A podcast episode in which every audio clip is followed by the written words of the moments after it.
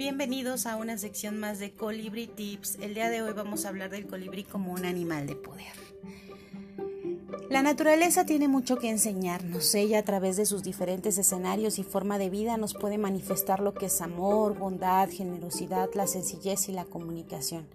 Elementos esenciales para la tranquilidad de la mente humana y cuyo sentido dan las bases para la sensibilidad. A partir de la sensibilidad es cuando entonces surge la empatía. La sensibilidad como seres humanos nos lleva a apreciar la vida como es.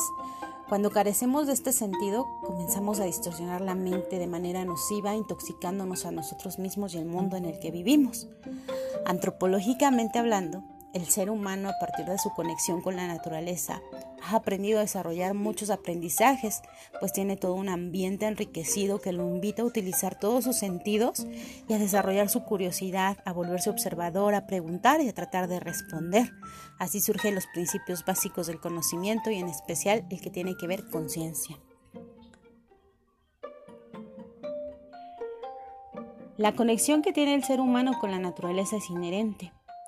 Al desarrollar un pensamiento, Intenta explicar los fenómenos de su entorno a través de su percepción, ya sea con mitos, cuentos y leyendas. También en un intento por calmar su miedo ante fenómenos naturales que para él en su momento no tenían explicación. Lo invisible lo explicaba a través de un mundo etéreo, donde habitaban dioses. Aquí esa conexión la hacían a través de diferentes plantas sagradas y con ello complementaban su parte espiritual. Cabe mencionar que en algunos grupos étnicos solo algunos personajes tenían la facultad de esa conexión. El más conocido representativo, al menos en nuestra cultura mexicana, eran los famosos chamanes o curanderos, que tenían por obligación tener tres características. Haber experimentado una muerte ritual, un sueño recurrente, una recepción del don, un aprendizaje que marque su iniciación, contar con la capacidad para manejar el trance inducido por psicotrópicos o mediante técnicas corporales y contar con la capacidad para dialogar, combatir, negociar, utilizar o manipular los aspectos anímicos de las entidades extrahumanas con diversos fines, curativos, rituales o adivinatorios. Por tanto, representaron un papel importante en la sociedad, convirtiéndose en los terapeutas emocionales de aquel entonces. Ellos entraban en estados alterados de conciencia, donde desarrollaban diferentes prácticas para sanar, pero una muy conocida es la, sanación a través de los espíritus animales. Esta práctica tenía la finalidad de reconectar nuevamente a los hombres con la naturaleza.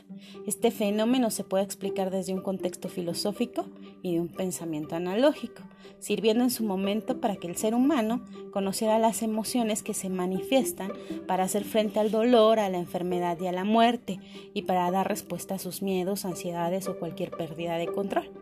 Frecuentemente en un inicio utilizaban técnicas de relajación mental a través de diferentes estrategias que ayudaban a modificar el nivel de conciencia en el enfermo también.